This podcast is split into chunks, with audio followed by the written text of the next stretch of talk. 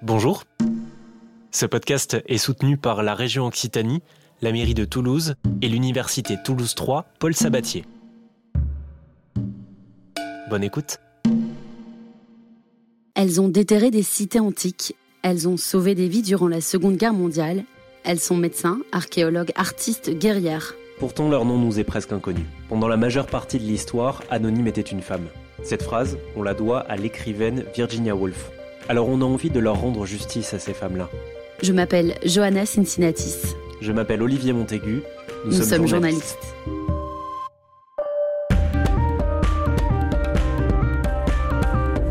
Tant mieux si j'ai cassé des murs et que maintenant la porte est un peu plus grande. La résistance, je n'en ai jamais parlé. Les jeunes dans les établissements scolaires me disent Oh, vous êtes une héroïne. Jamais de la vie.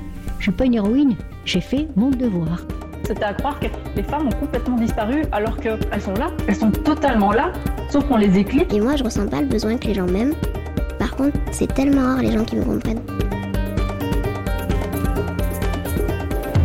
On vous présente une collection de portraits sonores de femmes au destin hors du commun. Des femmes de Toulouse et de la région Occitanie. Ces femmes auxquelles on ne pense pas ou plus, mais qui, nous l'espérons, vous resteront bien en tête. Bienvenue dans Mesdames d'Occitanie.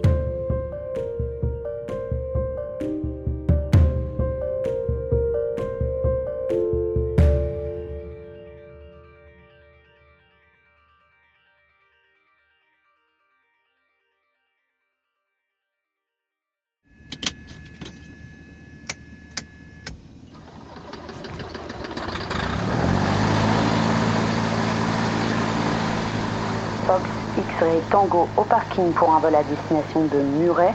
On a copié les paramètres et on est prêt pour la mise en route et le roulage au point d'attente Alpha 2.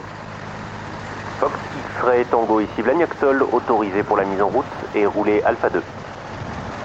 Fox X-Ray Tango au point d'attente Alpha 2, on fait les essais de moteur, on est prêt à s'aligner et on a visuel sur l'appareil en finale. Bienvenue à bord de l'appareil Mesdames d'Occitanie, installez-vous confortablement. Aujourd'hui, c'est Jacqueline Oriol qui est aux commandes. X-Ray Tango Blagnac Tour, alignez-vous, piste 14 droite, autorisé au décollage, micro en stéréo, volume 60 décibels. Fox X-Ray Tango, on pénètre et on s'aligne piste 14, autorisé décollage, ce sera une montée 3000 pieds dans l'axe, puis une directe vers Sierra Whiskey. Laissez-nous vous raconter l'histoire de Jacqueline, la femme la plus rapide du monde. Vous écoutez Mesdames, épisode 5.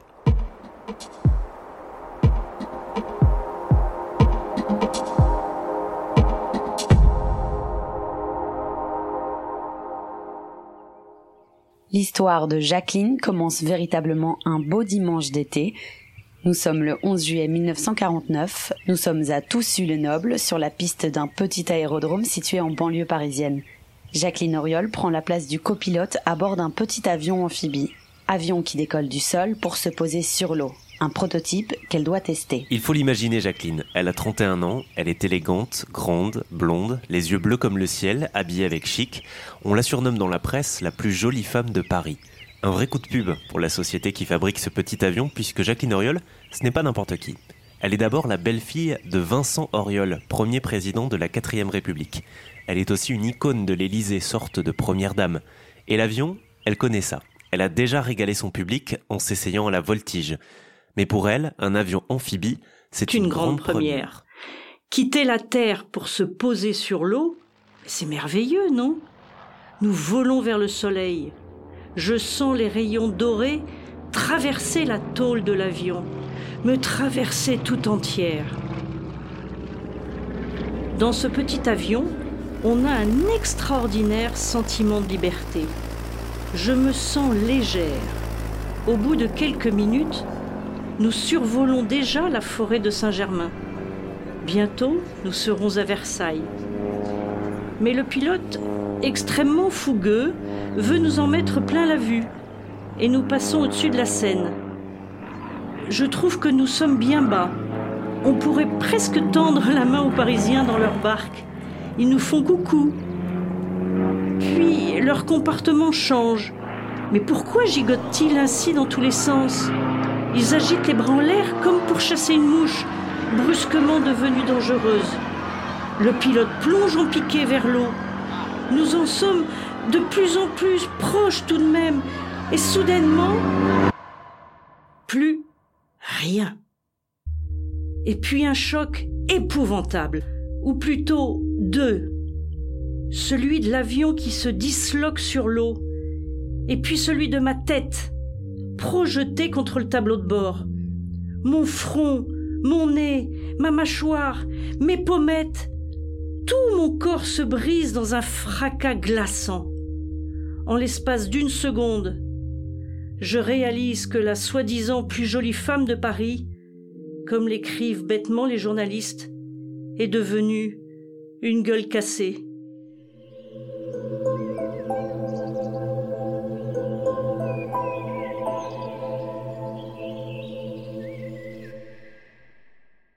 Vous êtes défigurée, Jacqueline. Presque tous les os de votre visage sont en miettes. Parmi les quatre passagers à bord, vous êtes celle qui est la plus sévèrement touchée. Mais miraculeusement, vous vous en sortez bien vivante. Vivante? C'est un bien grand mot. Une part de moi est morte ce jour-là. Je me souviens de la tête de ma mère lorsqu'elle est venue à l'hôpital. C'était presque drôle. Elle n'a jamais pu cacher ses émotions, c'est dingue. C'est dans l'effroi de ses yeux que j'ai vu la bouillie qu'était devenue mon visage. Maman, est-ce que je vais pouvoir revoler bientôt? Mais oui, ma chérie. Tu remonteras dans un avion, je te le promets. Moi, je me promets une chose. L'aviation vient de me faire très mal. Et c'est d'elle, et d'elle seule, que doit venir la réparation.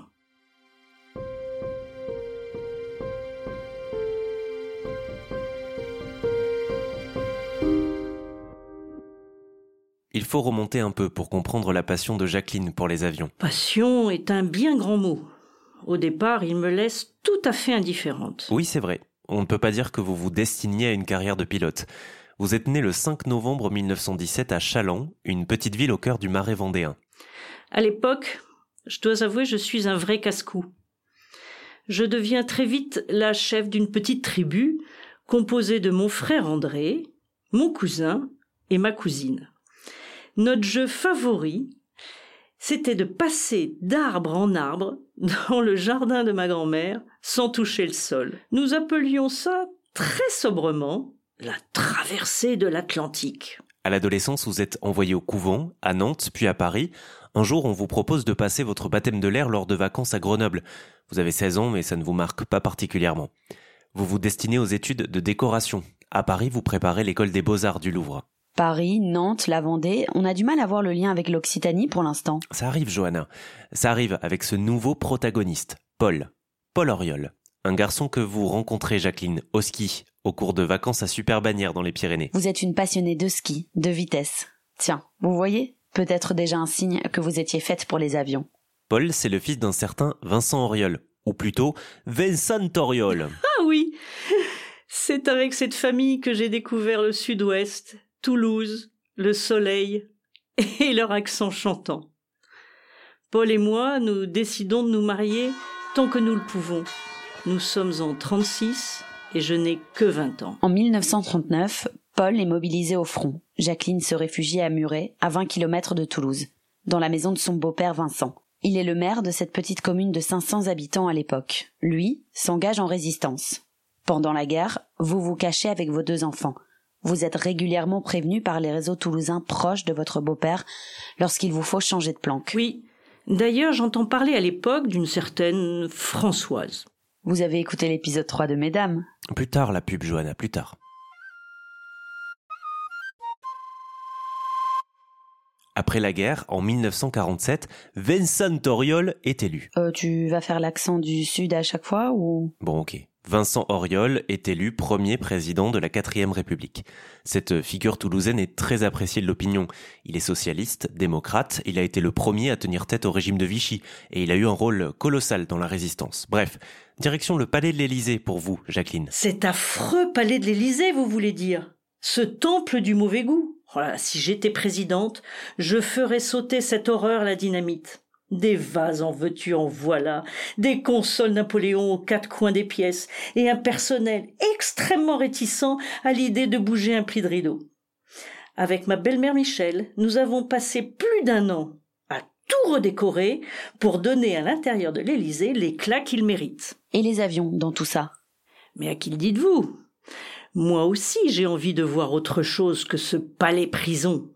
Je m'ennuie terriblement. Pourtant, vous êtes de toutes les sorties, la presse vous adore. Les plus grands couturiers vous prêtent leurs plus belles tenues, dont les journaux font l'éloge tous les jours. Très cher. Aimeriez-vous vraiment être jugé tous les jours que Dieu fait sur vos simples tenues? J'aimais les beaux habits, c'est vrai. Mais j'ai autre chose à montrer, à prouver. Comme mon talent, par exemple. De toute façon, la bienveillance de la presse à mon égard a vite tourné au vinaigre. La bru du président exhibe une nouvelle robe.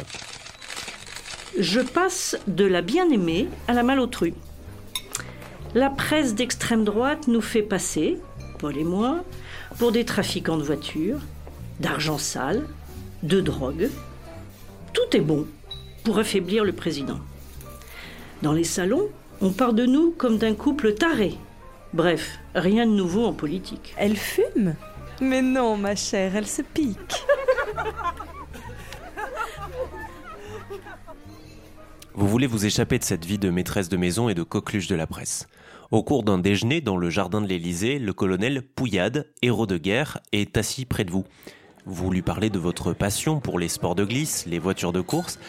Il vous propose de vous essayer au pilotage. Votre réponse est immédiate. Ah oui. Oui, parce que c'est une merveilleuse idée. Et c'est ainsi que Paul et moi commençons à voler. Mon premier vol à bord d'un biplan Stamp ne me laisse pas un souvenir exaltant. Je n'apprécie pas particulièrement la tenue. En femme coquette, la tenue de sport la moins saillante que j'ai essayée, c'est celle d'une combinaison de vol. Mais aujourd'hui, le seul fait de l'enfiler m'isole du monde des rampants pour me faire rentrer dans celui des hommes de l'air. Peut-être en serais-je resté là si Paul ne m'avait pas forcé la main. Le 10 mars 1948, vous obtenez votre licence officielle de pilote d'avion de tourisme, numéro 18754, un premier jalon dans votre carrière d'aviatrice.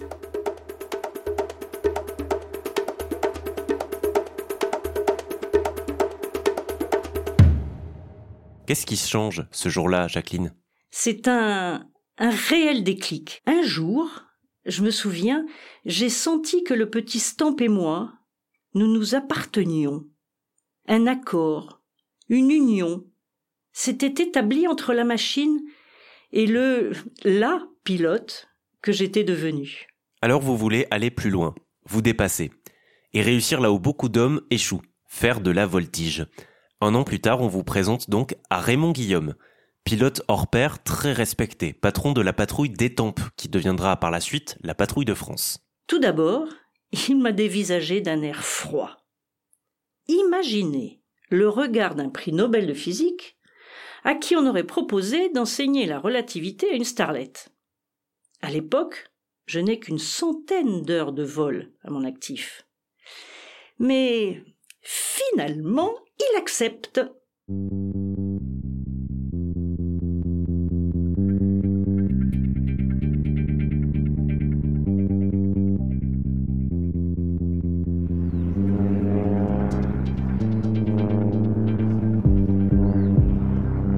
Cependant, il veut d'abord vous tester. Pendant plus d'une heure, il enchaîne les loopings, les tonneaux, il n'a aucune indulgence. L'avion chante, l'avion danse. Je vois parfois dans le rétroviseur les yeux étonnés du maître de ce ballet extraordinaire. À chaque figure, je m'exclame. C'est merveilleux Ce vol m'ouvre un monde nouveau, fascinant, addictif. Raymond Guillaume accepte de vous enseigner l'art de la voltige. Il vous propose même de vous lancer en solo quelque temps plus tard. Madame Jacqueline Paul Auriol, belle-fille du président de la République, fait au meeting aérien d'Auxerre ses débuts de pilote d'acrobatie. La jeune aviatrice va affronter le jugement de 30 000 spectateurs. Et devant la présidente de la République, Madame Paul Auriol exécute brillamment les plus dangereuses figures du jeu aérien. Un jour, peut-être, le nom d'Auriol acquérera une seconde célébrité dans le domaine de l'aviation. Ce 4 juillet 1949, à 31 ans, Je venais d'accomplir quelque chose. Je venais de devenir quelqu'un. Quelqu'une même. Mais le rêve s'écrase dans la Seine avec vous à bord quelques jours plus tard, ce fameux 11 juillet 1949.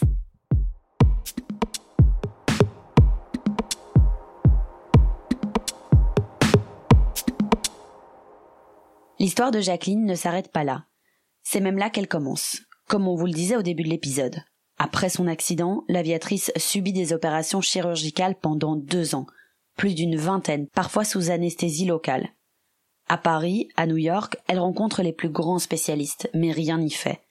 Ils ne parviennent pas à réparer son visage. Puis, elle passe entre les mains du docteur Ginesté, spécialiste des gueules cassées, à l'hôpital militaire Foch de Suresnes. Je retrouve enfin un visage humain. Oui, mais tellement différent du mien. Je ne m'y suis jamais vraiment habituée. Il est plus carré qu'avant, moins délicat peut-être. Plus en adéquation avec euh, la passion que je m'étais découverte.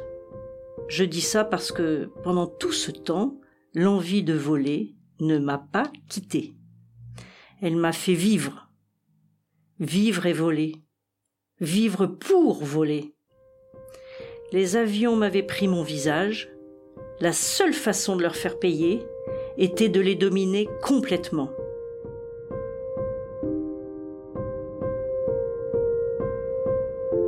Vous décidez alors de vous lancer dans un pari fou, devenir pilote d'essai, et de faire de votre passion votre métier. Vous imaginez un peu ce que cela représente? J'étais une femme, toujours la belle-fille du président. Je n'étais pas vraiment connue en tant que pilote, à part euh, malheureusement pour mon accident. Il me fallait me faire un nom. Et surtout, surtout, devenir pilote professionnel. Vous avez alors l'idée d'établir des records de vitesse. Raymond Guillaume, votre instructeur, vous suit. Vous vous formez sans relâche. Couché à 21h, levé à 7h, vous enchaînez les heures de vol pendant près de deux ans avant de pouvoir monter à bord d'un Vampire, un avion subsonique de l'armée de l'air. Le 11 mai 1951, vous vous rendez sur la base aérienne d'Istres, près d'Aix-en-Provence. Vous bouclez un circuit de 7 minutes 20 secondes à 818 km heure. Et vous battez le record d'une autre Jacqueline. Jacqueline Cochrane, aviatrice américaine de renom. Entre 1951 et 1963, vous n'allez d'ailleurs pas arrêter de vous voler la vedette. Elle passe le mur du son, vous aussi, en 54. Vous devenez la première européenne à le faire. Elle détient un record mondial, vous lui volez le mois suivant et elle vous le reprend juste après. La presse parle de guerre des Jacqueline. C'est fou cette habitude de parler de guerre dès que deux femmes sont en compétition. Bah, pour être honnête, nous n'aimions cela ni l'une ni l'autre. Aux yeux du monde, nous étions rivales, ennemis. Mais en réalité, Jackie était une amie. Et considérer que battre des records de vitesse n'est qu'une question d'ego féminin, c'est ne rien comprendre, se mettre le doigt dans l'œil, si je puis dire. C'est une affaire de prestige national et industriel, rien d'autre. Ces performances vous permettent d'obtenir la licence de pilote militaire. Vous travaillez d'arrache-pied pour préparer le concours de l'EPNER, l'école des pilotes d'essai. Oui, parce qu'entre un pilote professionnel et un pilote d'essai, il y a à peu près un monde aussi vaste qu'entre euh, un peintre du dimanche et Picasso.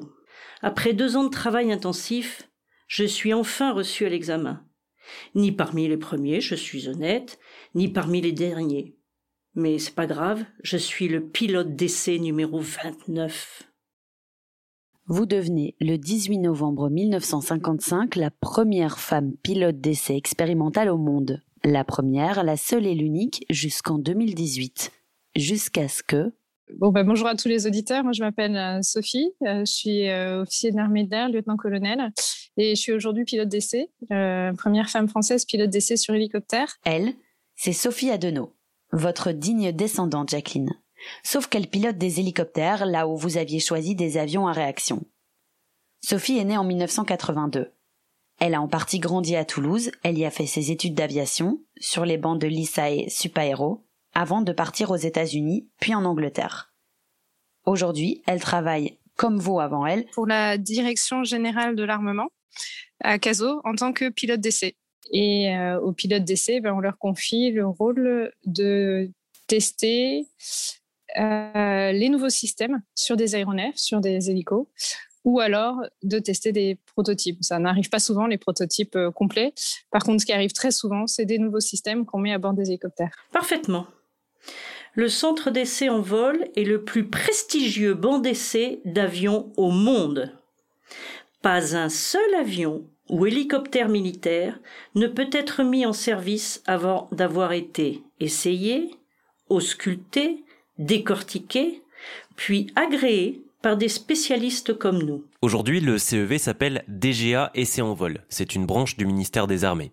Il est réparti sur plusieurs centres, dont Cazaux, près de Bordeaux, Istres, Toulouse ou encore Bretigny-sur-Orge, en région parisienne, où travaille Jacqueline. Il emploie près de 10 000 salariés civils et militaires. Et ça reste en milieu très très masculin, comme l'institution de l'armée d'ailleurs. Selon les derniers chiffres de la Fédération nationale de l'aviation marchande, les femmes représentaient en 2015 71% des postes dans la filière commerciale.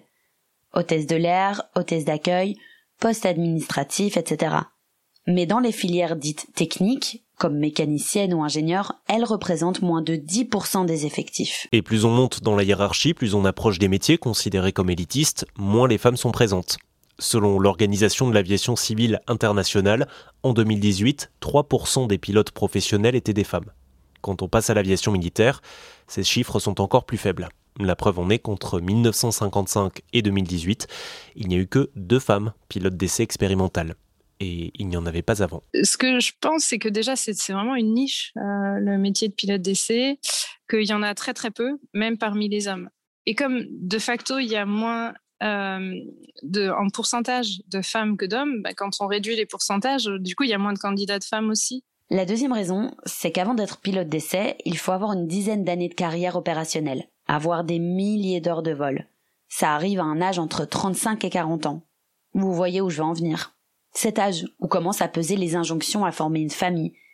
Tic-tac, tic-tac. Et quand une femme fait une pause pour avoir un enfant, elle renonce à son métier pendant un an un sacrifice moins attendu des hommes. Oui, il y a aussi notre conditionnement. Étant enfant, on va plus avoir tendance à apprendre le goût du risque, la vitesse, le danger, l'adrénaline à un petit garçon plutôt qu'à une petite fille. Pensez aux jouets qu'on nous achète petits ou aux personnages des dessins animés qu'on regardait. Cela donne des pans entiers de notre société, du monde du travail et même des loisirs exclusivement composés d'hommes. Alors forcément, quand on y arrive, on veut se fondre dans la masse. Quand j'ai mis pour la première fois les pieds dans l'unité où je suis arrivée, on m'a dit ah ben zut, il n'y a pas de vestiaire fille. Ah, bon, ben, on va en créer. Voilà. Donc, ça, ça a été la première chose euh, qui m'a mis la puce à l'oreille. C'est vrai que moi-même, j'avais les cheveux hyper courts à la garçonne. Euh, je voulais ne rien montrer de ma féminité. Donc oui, quelque part, euh, moi, en tant que jeune pilote, je voulais vraiment me fondre dans la masse et ne pas avoir de singularité en tant que femme. Mais après, franchement, moi, je fais pas la différence et je veux pas je veux pas en faire. Enfin, pour moi, je, suis un pilote comme un autre. Oui, moi aussi, Sophie. J'éprouve un immense respect pour ces hommes simples et courageux. Pilotes, mécaniciens, ingénieurs, je suis devenu des leurs peu à peu. Et j'étais très fière qu'on me distingue à peine d'eux. Dans son ouvrage Vivre et voler, paru en 1968 et dont nous avons tiré de nombreuses citations, Jacqueline Oriol parle d'un monde très masculin et très fermé de l'aviation avec beaucoup de bienveillance. Du côté de Sophie, même chose, sa présence au sein de ses équipes a toujours été bien accueillie. C'est d'ailleurs une force que ces femmes aient réussi à composer avec cet environnement masculin, qu'elles y aient trouvé leur place, même si, comme à chaque fois qu'une femme arrive là où on ne l'attend pas, elle doit faire doublement ses preuves puisqu'elle n'est pas en terrain connu. Je pense qu'effectivement, elle avait quelque chose à prouver de plus. Lui, c'est Christophe Dekettler. Il est pilote. Il a volé avec la patrouille Breitling. C'est la plus prestigieuse patrouille acrobatique civile au monde. Il est aussi le mari de Caroline Aigle. Comme dans tout, je pense, comme dans tout corps, certains ont du mal à accepter qu'un nouveau genre arrive. Donc, euh, on fait attention et euh, à la moindre, à la moindre erreur, que ce soit dans une mission ou ou quelque chose, et eh ben on lui pardonnera peut-être un petit peu moins que si c'était un homme. Caroline est une pionnière, elle aussi. Elle est née en Occitanie en 1974. Décidément, nous vivons sur une terre d'aviatrice. Caroline a grandi à Montauban. Elle a été diplômée de Polytechnique, puis de l'école de l'air de Salon de Provence. À 24 ans, à l'issue de sa formation à la base école 705 de Tours, cette grande sportive, championne du monde militaire du triathlon, devient la première femme pilote de chasse. Écoutez cet extrait tiré d'un reportage de France 3.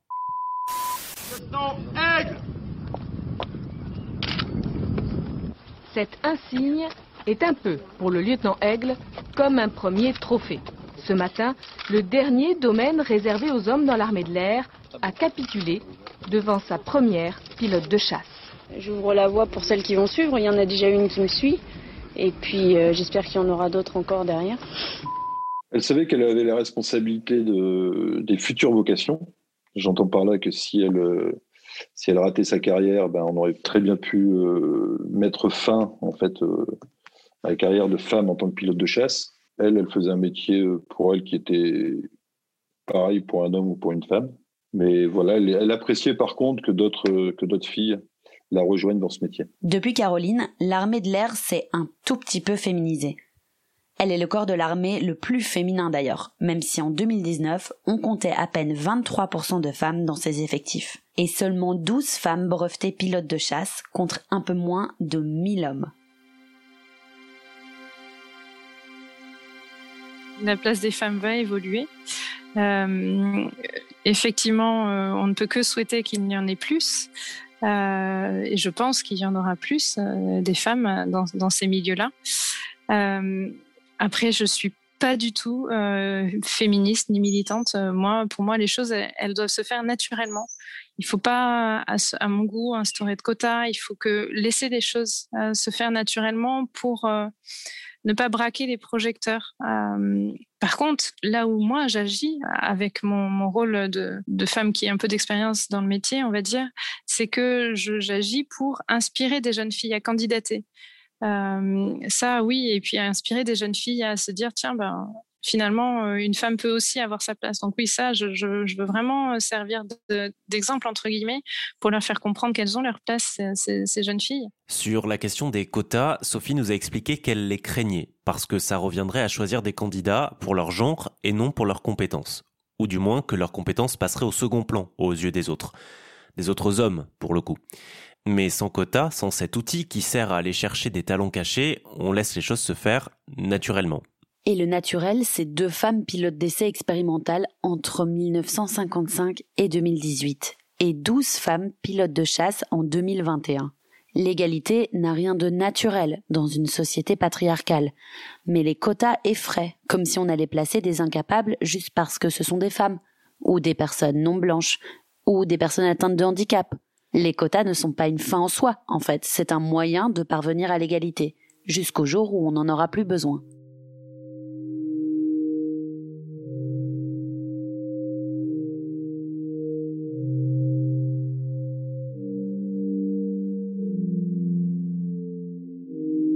Nous voudrions conclure cet épisode en vous parlant de l'empreinte laissée par ces grandes aviatrices, pour les femmes et pour le monde. Il y a quatre euh, valeurs qui sont hyper importantes pour moi. C'est euh, la solidarité, l'audace, la persévérance et la performance. Et tout ça, c'est des valeurs qu'on retrouve souvent par bride dans les biographies des, des femmes pionnières. Et en tout cas, c'est des valeurs que j'ai fait miennes au quotidien.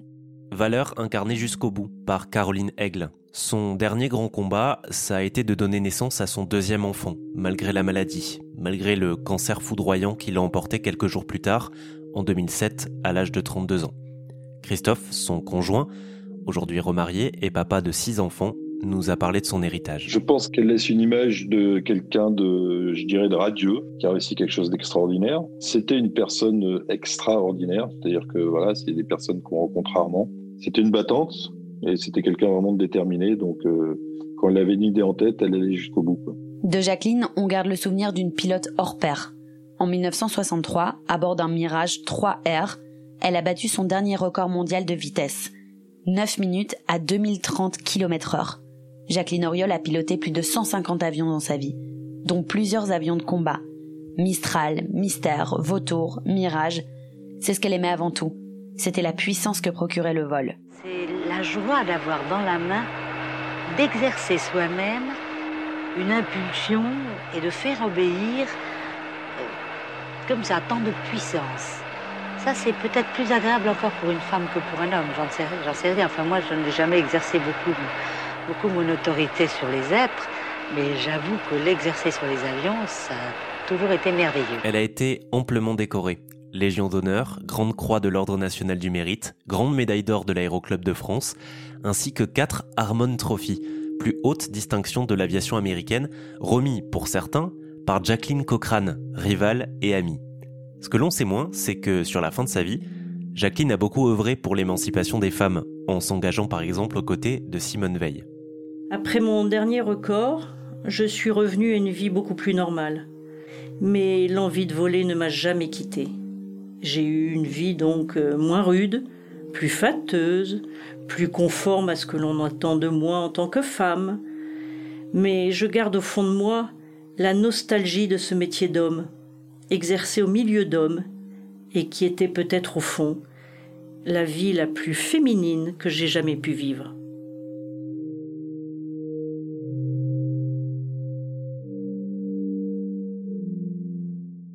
Vous venez d'écouter le cinquième épisode de Mesdames,